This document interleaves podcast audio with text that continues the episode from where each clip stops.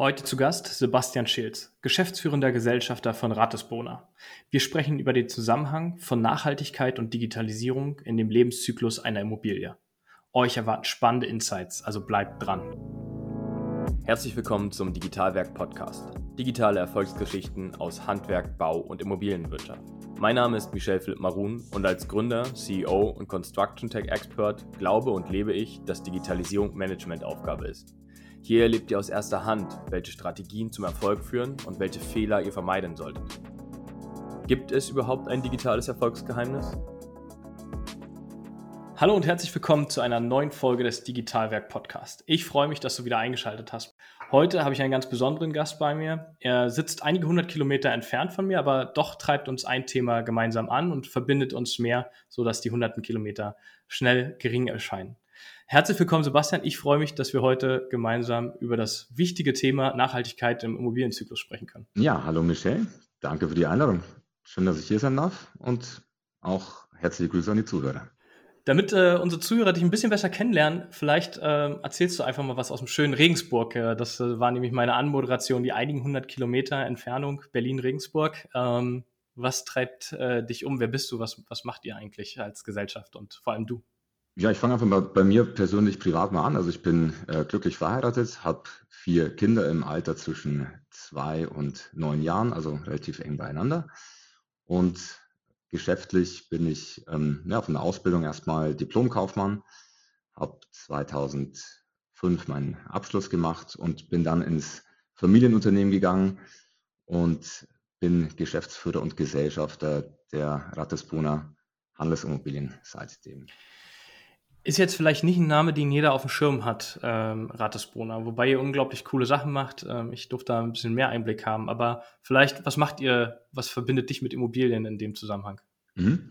Also der Name Ratisbona ist hier bei uns in der Regensburger Region ähm, ein äh, eher schon ein Begriff, bei dir natürlich in der Region vielleicht weniger. Das hat damit zu tun, dass Ratisbona der lateinische Name der Stadt Regensburg ist. Regensburg ist eine sehr alte Stadt mit römischer äh, Historie. Und ähm, da haben wir uns den, den Namen geklaut und das ist schon mal die Herkunft des Namens. Was machen wir als Unternehmen? Wir sind ähm, Immobilienunternehmen seit 1987, äh, seinerzeit gegründet von einem Geschäftspartner äh, der Familie und meinem Vater.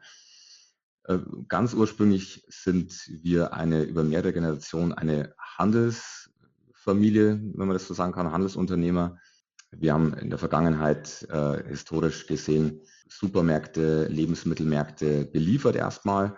Und mein Vater hat dann in den 80er Jahren experimentiert mit verschiedenen Handelsformaten und dann das Unternehmen Netto Markendiscount gegründet und im weiteren Verlauf der Jahre dann festgestellt, dass für ein gesundes und nachhaltiges Wachstum des Handelsunternehmens ein Immobiliendienstleister sehr, sehr hilfreich und sehr notwendig auch ist, so wie das viele Handelskonzerne auch für sich entdecken, ob das IKEA oder ähm, auch aus dem Gastrobereich, McDonalds, das sind alles äh, hintergelagert äh, Immobilienunternehmen.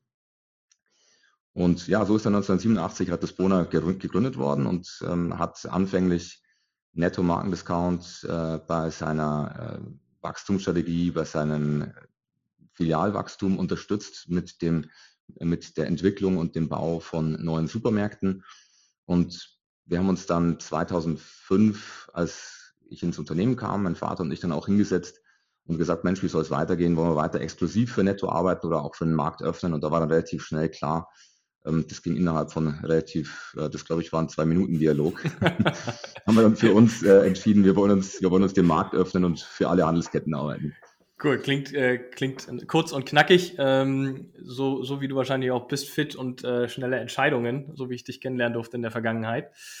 Wir hatten, äh, oder ich habe dich netterweise anmoderiert mit äh, ein super interessantes Thema Nachhaltigkeit. Ob das unsere Zuhörer interessant finden, das werden wir gleich sehen und nachher an den Zuhörerzahlen. Äh, wir beide finden es spannend, haben wir festgestellt. Deswegen habe ich gesagt, komm, lass uns einen Podcast machen. Ähm, jetzt hast du schon ganz viel erzählt, dass es eben wichtig ist, auch den Zusammenhang zwischen Handelsgesellschaft und Immobilien äh, hängt eng zusammen. Ähm, wie wichtig ist denn für euch auch in dem Aspekt, und vielleicht war ja der Dialog gleich anschließend äh, zwischen dir und deinem Vater, die Nachhaltigkeit oder kam das erst nachgelagert, äh, Jahrzehnte später, das Thema auf? Also grundsätzlich ist das Thema Nachhaltigkeit für, für mich persönlich ein, ein sehr wichtiges Thema. Ich habe ja schon erwähnt, ich bin Vater von, von vier Kindern und das wirft bei mir natürlich auch die Frage auf, wie wird es denn irgendwann mal sein, wenn meine Kinder älter sind und dann mich fragen, Mensch, in den 20er, 30er Jahren hat, habt ihr doch viel gewusst über, ähm, über den Planeten, über, darüber, wie es uns geht und wie der Zustand unseres Planeten ist und was habt ihr eigentlich damals gemacht und was hat, was, was habt ihr damals bei Ratisbona gemacht? Und wenn dann meine Antwort ist, wir haben ähm, Europa äh, mit Beton und Ziegel und Zement zugekleistert, dann, äh, dann wäre das jetzt nicht eine Antwort, bei der ich, bei der es mir leicht fallen würde, meinen Kindern äh, in die Augen zu schauen. Und das möchte ich ganz ehrlich vermeiden. Und das ist ein Thema, ähm, das ist äh, bei unserem Unternehmen ähm, ja schon immer, da war schon immer eine gewisse Offenheit da, aber ich muss ganz ehrlich gestehen, das hat sich die letzten zwei Jahre nochmal stärker bei uns äh, entwickelt. Das muss man schon, schon sagen. Aber es war ein Thema, was bei uns eigentlich ähm, schon, schon im Laufe der Zeit eigentlich immer eine gewisse Rolle gespielt hat. Ja, wahrscheinlich auch einfach weiterentwickelt hat, ne? ähm, nehme ich mal an, in der, in der Zukunft, also jetzt in der nahen Vergangenheit, aber auch in der Zukunft sich wahrscheinlich weiterentwickeln und ausprägen wird auch. Ähm, wenn man da den Fokus so ein bisschen schärft noch, Nachhaltigkeit ist ja ein generell sehr wichtiges Thema für viele und steht auf, glaube ich, jeder Management-Agenda mittlerweile, jedenfalls von größeren Organisationen und Unternehmen. Wie wichtig und wo fängt für dich denn eigentlich auch Nachhaltigkeit an, wenn man sich den Zyklus von einer Immobilie anschaut? Ich weiß, eine sehr große Frage und sehr breit gefächert, aber vielleicht kriegen wir die in unserem Dialog auch ein bisschen weiter runtergebrochen. Also grundsätzlich ist das Nachhaltigkeitsthema natürlich sehr breites und, und komplexes und vielschichtiges Thema, manchmal sogar auch ein widersprüchliches Thema. Und man darf sich da auch vor den Widersprüchlichkeiten oft auch nicht, nicht wegducken. Aber wo beginnt Nachhaltigkeit für uns? Das ist eine sehr interessante Frage. Ist deswegen interessant, weil, weil die Antwort, die heute meistens darauf gegeben wird, äh, sehr limitierend ist, wie ich es persönlich beobachte. Limitierend deshalb, weil ich feststelle, dass der Bauprozess einer Immobilie und bestenfalls der Betrieb einer Immobilie in den Lebenszyklus mit ein, einfließt.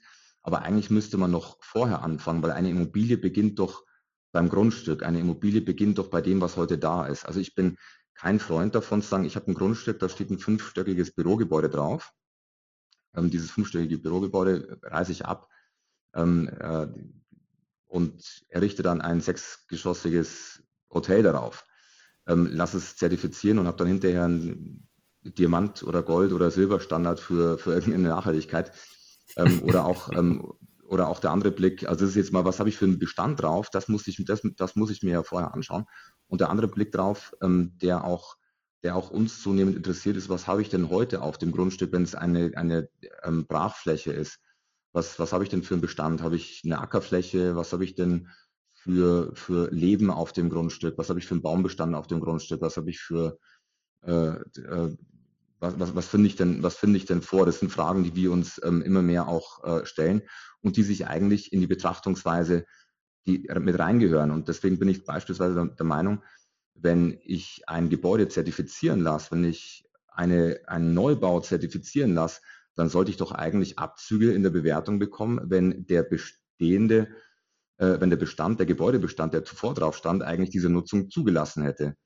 Weil es ist kein Gebäude, ich kann kein Gebäude der Welt so nachhaltig bauen, dass ich es, dass ich einen Abbruch eines bestehenden Gebäudes rechtfertige. Und ähm, da, da ist das eigentlich ähm, unabhängig, wie dieser Bestand zuvor errichtet ist und wie er gebaut ist, weil diese graue Energie für die Errichtung ist ja schon verbraucht. Du hast äh, gerade ja schon sehr weit vorne angefangen ähm, in, in Richtung Planung ähm, oder beziehungsweise sogar noch einen Schritt vorher, wenn wir in die Planung uns das äh, versetzen. Wir planen heute ein, ein Gebäude nachhaltiger denn, denn je vielleicht ähm, und nicht mehr nur mit Beton und Stahl. Ähm, wie weit gehen denn die Gedanken in diesem Moment, wenn wir über die Planung sprechen, auch in die Zukunft, also am Ende einer Immobilie oder des Lebenszyklus einer Immobilie? Das heißt, wenn ich es rückbaue, also muss ich nicht, wir beide bauen jetzt ein Haus, um das für die Zuhörer mal ein bisschen plastischer zu machen. Wir planen jetzt gerade, ja, aus welchem Material bauen wir, Holz oder Kunststoff oder Beton oder andere äh, Stoffe, die vielleicht nicht so bekannt sind. Und was passiert eigentlich in 20 oder 30 Jahren mit der Immobilie? Ähm, wir haben in unserem Vorbereitungsgespräch auch darüber gesprochen, beide, und ich stelle mir dann mal die Frage, wie sieht der moderne Investor aus? Wie denkt der? Denkt der auch, wie wir beide? Wir denken heute über die Materialien nach und können damit in der Zukunft Geld verdienen? Mhm. also in 20, 30 Jahren, weil wir haben einen Schatz, auf dem wir sitzen, nehmen wir Holz. Ich erinnere mich immer an meine Großeltern, die haben ein Haus aus, aus Holz gebaut. Also ich glaube, das, das äh, Haus hat mehr Wert einfach durch den äh, Mangel an, an, äh, an Holz aktuell auf dem Markt, als es irgendwann mal gekostet hat, ohne die Wertsteigerung einer Immobilie als solches. Ähm, wie, wie siehst du das Thema? Weil das ist für mich auch Nachhaltigkeit. Ja, also Nachhaltigkeit bedeutet für mich in erster Linie ähm, langfristig zu denken. Das ist schon mal, das ist schon mal eine, eine, eine Grundlage von Nachhaltigkeit. Und wir betrachten heutzutage unsere Gebäude ähm, so, wenn ich es jetzt mal, wenn ich es jetzt mal vergleiche äh, mit auch wieder jetzt dieses Beispiel wieder zurück, äh, ein Kind. Das ist manchmal so, wenn ich ähm, mich um das Wohl eines Kindes kümmere, von der Geburt an bis äh, ins Grundschulalter, Vorschulalter, Grundschulalter und ab dem zehnten Jahr interessiert es mich nicht mehr. Das mache ich ja auch nicht. und ähm, diese Denkweise sollte man auch übertragen auf die ähm, Denkweise einer, einer Immobilie, ähm, dass wir uns für den kompletten Lebenszyklus ähm, interessieren, weil wir haben einen unglaublichen Wert an, äh, an, in Euro und da bin ich Geschäftsmann genug. Also ich bin hier kein Prediger, der jetzt äh, dieses, dieses Thema hier nur penetrieren will, sondern ich bin auch Geschäftsmann und da geht es da geht's um Euro und da geht es auch um Geld. Und natürlich aber auch um Nachhaltigkeit. Aber mal das, das Thema äh, Wirtschaftlichkeit. Wir haben unglaublich viel Geld in unseren Immobilien äh, geparkt. Und im Endeffekt ist doch eine Immobilie eine Wertanlage. Da musst du mal äh, so vergleichen. Natürlich ist es wichtig, was habe ich für, was habe ich für einen Mietvertrag? Das, der, der Wert eines Gebäudes bestimmt sich ja über den, den, den Mieter, den ich drin habe, den Mietvertrag. Habe ich drei Jahre Laufzeit, habe ich zehn Jahre oder 20 Jahre? Klar, der Mieter mit 20 Jahren ist, ist wertvoller. Ähm, dann ist die Frage, was habe ich für ein, für ein Grundstück? Wo liegt es? Liegt es in München oder liegt es in äh, München-Bernsdorf? Kennt keiner. ähm, kleiner Ort, wo man Supermarkt gebaut. Nee, aber klar, die Immobilien, die Immobilien, in München, die Immobilien in München ist schon mal per se Mehrwert, das ist doch ganz klar. Ähm, das heißt, ähm, der Wert einer Immobilie bemisst sich anhand äh, dessen, wo liegt das Grundstück, was habe ich für ein Gebäude gebaut auch, ist ganz klar, ist es eingeschossig oder ist es zehngeschossig was habe ich für, ein, für einen Mietvertrag drauf. Aber wir müssen auch daran denken, in, in den Lebenszyklus auch zu denken im Sinne von, ich parke in einem Gebäude Material. Und wir sollten schauen, und das ist auch mein Ansinnen, dass wir dieses Gebäude ähm, nicht Abfall- und Deponiekosten indexiert bauen, sondern dass wir dieses Gebäude Rohstoffpreis indexiert bauen. Heißt, wenn Rohstoffpreise zulegen, dann muss ich doch als Immobilieninvestor vor lauter Lachen nicht mehr in Schlaf kommen, weil ich sage, ich habe hier Rohstoffe und Wertstoffe verbaut, die am Preis zulegen. Und wenn ich irgendwann keinen Nutzer mehr habe für mein Gebäude, dann, dann sollten best, bestenfalls zwei Mann und ein Akkuschrauber ähm, diese Rohstoffe wieder und Wertstoffe wieder auseinanderbauen und wieder am Markt anbieten können, auch als Verwertungsalternative zu sagen, Mensch, ich habe hier Leerstand, was mache ich? Nachvermietung oder mache ich Demontage? Muss man auch ein Stück weit wegkommen, auch von dem althergebrachten Bild und von dem Begriff einer Baustelle, sondern eher von einer Montagestelle und Demontagestelle. Also eigentlich von einer, weg von der Baustelle hin zu einer Montagestelle. Das ist ein Ort, an dem erstmal etwas montiert wird und Montage stattfindet, aber dann auch dementsprechend künftig wieder eine Demontage auch stattfinden kann. Und da möchte ich einfach schon ganz gern ähm, in die Richtung auch gehen, als Entwickler so zu denken, dass der Investor, wie gesagt, Geld in Rohstoffen parkt. Das ist äh, ein super, super spannender Punkt, äh, den du gerade angesprochen hast. Ähm, und zwar, wir müssen weg von dem Begriff Baustelle, ja, sondern Montagestelle. Selbst wenn wir das montieren, muss es ja vorgefertigt werden. Also wenn ich wirklich diesen Gedanken, den du ja hast, ich montiere etwas nur noch und äh, die Materialien sind auch nachhaltig, dann schaffe ich es ja auch, den, den vorgefertigten Prozess ähm, zu automatisieren, nachhaltiger zu gestalten. Also die Fertigung als solches, mit der hast du jetzt äh, im direkten Sinne in deinem Geschäftsfeld nichts zu tun, aber im indirekten ja schon, weil wenn du mhm. das äh, planst und konstruierst, äh, dann geht es nicht nur um Fachkräfte-Thematiken, sondern dann geht es natürlich auch darum, äh, aus was entsteht denn deine äh, Fertigungsstelle nachher oder Montagestelle hast du es genannt. Aus welchen Materialien wird dort was zusammengeschraubt? Und da geht es ja schon los. Also das ist nur so ein kurzer Einfall von mir gerade, wie weit eigentlich diese Nachhaltigkeit reicht in die linke, rechte, in die linke Richtung und in die rechte Richtung einfach, wenn wir darüber sprechen. Ähm, sind ja kein Ende eigentlich, dieses Thema Nachhaltigkeit und in der Wertschöpfungskette der Immobilie. Ich finde den Gedanken super spannend, den du gerade aufgebracht hast, auch zum Schluss jetzt gerade in Richtung äh, der Investor muss so denken. Wie, wie siehst du das auf dem Markt? Jetzt haben wir ein Thema, wir sind beide äh, äh keine wie du es gesagt hast, keine Prediger äh, von der Nachhaltigkeit, aber einen gewissen Fokus und eine, ich glaube, wenn wir den beibehalten und andere den zugewinnen, dann sind wir alle auf dem richtigen Weg oder auf dem richtigeren Weg vielleicht. Sind auch die Investoren so weit im Markt, dass sie darauf gucken und sich einlassen? Oder ist es noch, ich brauche 5% Rendite und ob das Beton, Ortbeton ist oder Fertigteile, ist mir eigentlich egal. Hauptsache der Preis stimmt. Also ähm, es sind ja zwei Fragen jetzt ein Stück weit. Wie weit ist die Durchdringung und wie weit sollte sie sein? Und da habe ich eine persönliche Meinung und eine Marktbeobachtung. Die mhm. Marktbeobachtung ist die, dass die Investoren heute ähm, noch nicht so weit sind. Den Investoren geht es momentan zu wenig um Geld. Mhm. Und das finde ich ein Stück weit enttäuschend eigentlich. Ähm, ich bin der Meinung, die Investoren sollten mehr auf ihr Geld schauen, weil im Endeffekt, wenn ich mir heute eine Immobilie zulege, dann sind 20 Jahre als Betrachtungszeitraum ja noch fast zu kurz gesprungen. Ich müsste ja eigentlich einen Betrachtungszeitraum von 30, 40 oder vielleicht sogar 50 Jahren anlegen. Und was in 40 oder 50 Jahren von heute sein wird, diese Welt, ähm, die können wir uns heute gar nicht vorstellen und ausmalen. Ähm, und ähm, die wird durchdigitalisiert sein. Sie wird aber auch eine Welt sein, in der wir ein Verständnis haben werden und haben müssen, dass die Rohstoffe auf unserem Planeten endlich sind. Das war nicht immer so. Wir haben immer in der Vergangenheit haben wir gedacht, Mensch, da sind, wir sind mit unseren damals von, von ähm, Ort zu Ort gewandert, wenn irgendwo abgerodet wurde, dann sind wir weitergegangen und haben den, den nächsten Wald äh, abgerodet, weil es war einfach alles unendlich gefühlt, unendlich da. Aber wir haben mittlerweile ein Verständnis dafür und die Wissenschaft warnt uns seit Jahrzehnten, es ist endlich. Und dieses, ähm, was die Wissenschaft ist uns ja immer 30, 20, 30 Jahre voraus und dann sickern die Erkenntnisse irgendwann dann auch durch. Aber es ist, es ist einfach endlich. Kies beispielsweise oder Sand sind endliche, äh, sind endliche Rohstoffe, nicht wie Sand am Meer, sondern die gehen uns aus. Auch das Thema Holz, wenn jetzt jeder umschwenkt auf Holz, ähm, dann ist es erstmal eine tolle Nachricht fürs Klima, aber, aber es hat auch Nebenwirkungen und wir, wir werden die, diese Masse an Holz auch nicht äh, zur Verfügung haben. Das heißt, wir gehen in eine Zukunft, in der uns klar sein wird, Rohstoffe sind endlich. Und dann ist es ja eigentlich schlau, heute in Rohstoffe zu investieren. Also nicht nur in einen Mietvertrag zu investieren, sondern auch in Rohstoffe zu, Rohstoffe zu investieren.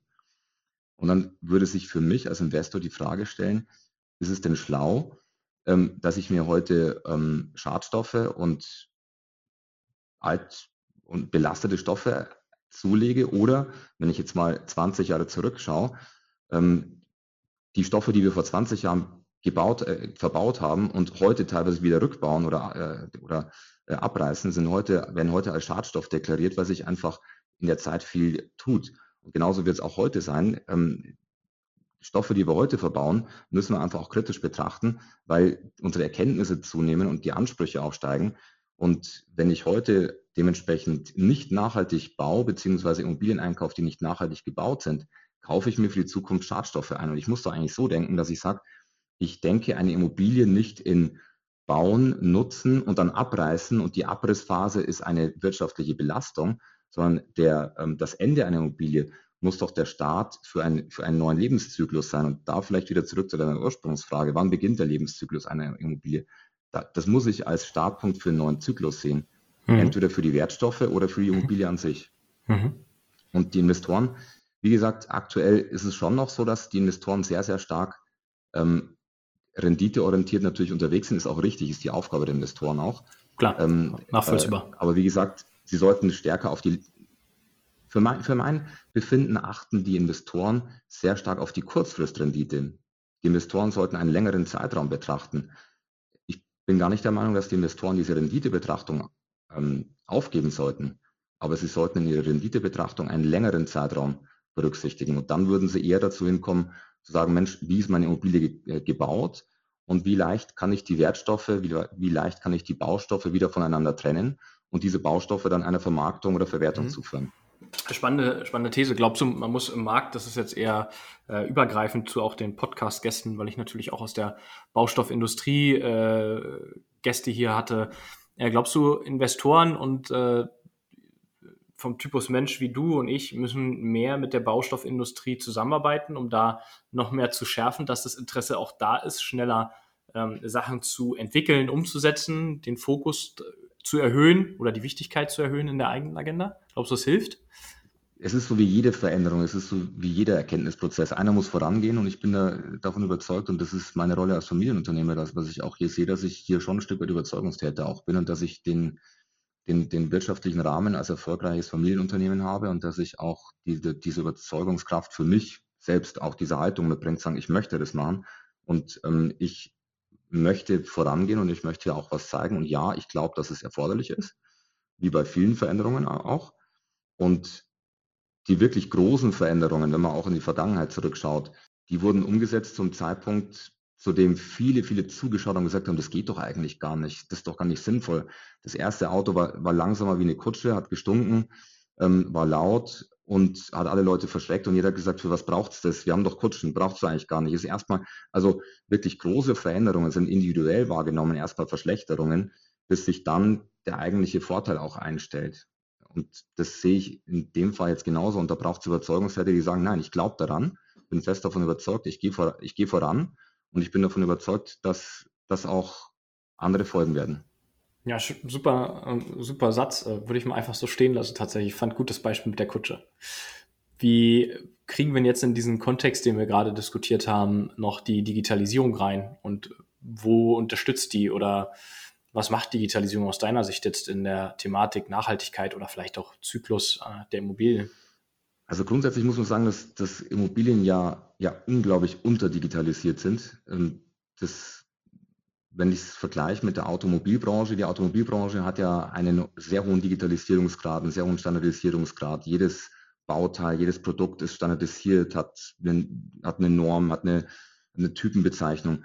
Bei uns ist es ja im Endeffekt so, bei unserer Immobilienbranche ist, dass jede Immobilie oder die meisten Immobilien, die aller, allermeisten Immobilien Unikate sind, Einzelwerke sind, die wir erstellen, die dann vielleicht nach außen sehr uniform aussehen, aber sehr, ähm, sehr individuell sind. Und da müssen wir ein Stück weit wegkommen davon und wir müssen, und wir werden da auch die Digitalisierung als, als, als Möglichmacher auch benötigen, um da die nächsten Schritte auch zu gehen. Und ähm, die Immobilienbranche braucht dringend eine Digitalisierung. Da bin ich fest davon überzeugt. Wo kann sie unterstützen aus deiner Sicht? In welchen Bereichen? Ähm, oder habt ihr, habt ihr vielleicht auch äh, Bereiche, die ihr schon seht äh, in eurem Geschäftszweig? Ja, grundsätzlich gehe ich vielleicht nochmal zurück auf dieses Beispiel, was ich zuvor sagte. Ich finde es schade, wenn ein fünfstöckiges Bürogebäude einem, auf einem Grundstück steht und dann hinterher ein sechsstöckiges äh, zertifiziertes Hotelprojekt mhm. äh, drauf gebaut wird. Ähm, ich kann aber dem Entwickler erstmal keinen Vorwurf machen, wenn er nicht weiß, was da ist. Und um zu wissen, was da ist, muss ich bestenfalls, und das kann ich in zweidimensionalen Plänen sehr, sehr schwer machen, brauche ich ein dreidimensionales, vier-, fünfdimensionales Gebäudemodell. Also von 4D und 5D spricht man, wenn, wenn dieses 3D-Modell mit weiteren Daten angereichert ist. Ich brauche dieses Gebäudemodell, um wirklich auch für mich zu wissen, was ist denn eigentlich da? Wo sind die Rohrleitungen? Wo habe ich, ähm, was habe ich für, was habe ich hier für, ein, für, ein, für, eine technische Gebäudeausstattung? Was habe ich für, ähm, was, was habe ich für äh, Räume? Was habe ich für, für Materialien verbaut? Was habe ich für eine Statik? Was liegt zugrunde? Und darauf wirklich aufsetzen zu können. Heute ist es sehr oft so, dass Immobilien, die gebaut sind, Bestände ähm, abgerissen werden, größtenteils mit der Argumentation, ja, das können wir uns gar nicht vorstellen was wollen wir daraus machen? Ich weiß es nicht, wir wissen eigentlich gar nicht genau, was da ist. Komm, lass lieber abreißen, ist doch einfacher. Und ähm, da kann Digitalisierung eine unglaublich große Rolle spielen. Also wir sind bei uns mittlerweile jetzt ähm, so weit, es stehen da auch am Anfang, muss ich dazu sagen, dass wir alle Immobilien, die wir erwerben, ähm, äh, drei, nicht nur 3D, sondern eben auch 5D aufnehmen, also auch ähm, Attribute mit aufnehmen, also Materialien mit aufnehmen, äh, um dann eben darauf, ähm, um die Wahrscheinlichkeit zu erhöhen, diese Immobilien auch zu erhalten. Das ist sozusagen, ähm, da kann Digitalisierung erstmal helfen, was, das, was die Umnutzung von Beständen angeht. Mhm. Wenn wir heute aber auf ähm, einem äh, unbebauten Grundstück einen Neubau realisieren, dann wird uns die Digitalisierung ermöglichen, dass wir für den Nutzer, für den Investor und für die äh, Nachwelt auch festhalten, was ist genau verbaut, welche Rohstoffe sind verbaut. Ähm, es wird ermöglichen, ähm, das Gebäude auch möglichst effizient zu betreiben, auch da wieder Nachhaltigkeit äh, ins Spiel zu bringen und ähm, im Endeffekt einen digitalen Gebäudepass auch zu erstellen, zu wissen, Mensch, was habe ich da? Was habe ich da verbaut? Und ähm, wir werden auch dazu hinkommen, dass es irgendwann Plattformen gibt, bei denen ich mein Gebäude und einzelne Bestandteile anbieten kann, äh, die dann auch ähm, irgendwann wieder zur Verfügung gestellt werden können, wenn ich eben meine Fassade nicht mehr brauche. Äh, wer, wer, von uns braucht schon eine Fassade, wenn ich äh, ein Gebäude habe, was leer ist und wenn es jemand anders brauchen kann, ja, soll er doch, soll es doch ähm, sich abholen und dann dementsprechend auch bezahlen. Also bevor ein Gebäude auf dem, sage ich jetzt mal, Rohstoffkrematorium äh, landet, wäre es doch ganz, ganz sinnvoll, das auch auf einer Plattform zur Verfügung zu stellen. Da wird uns die Digitalisierung einen riesen Dienst erweisen. Ganz, ganz wichtig. Ohne Digitalisierung wird es nicht gehen. Ähm, vielleicht noch ein drittes Beispiel. Ähm, an der Stelle merken wir es äh, heutzutage auch ähm, sehr, sehr stark, ist das Thema Holzbau. Das Thema Holzbau ist sehr, sehr digital. Also diese Fräsen in den äh, Werken, die arbeiten hoch digital bis auf einen Millimeter ganz äh, genau.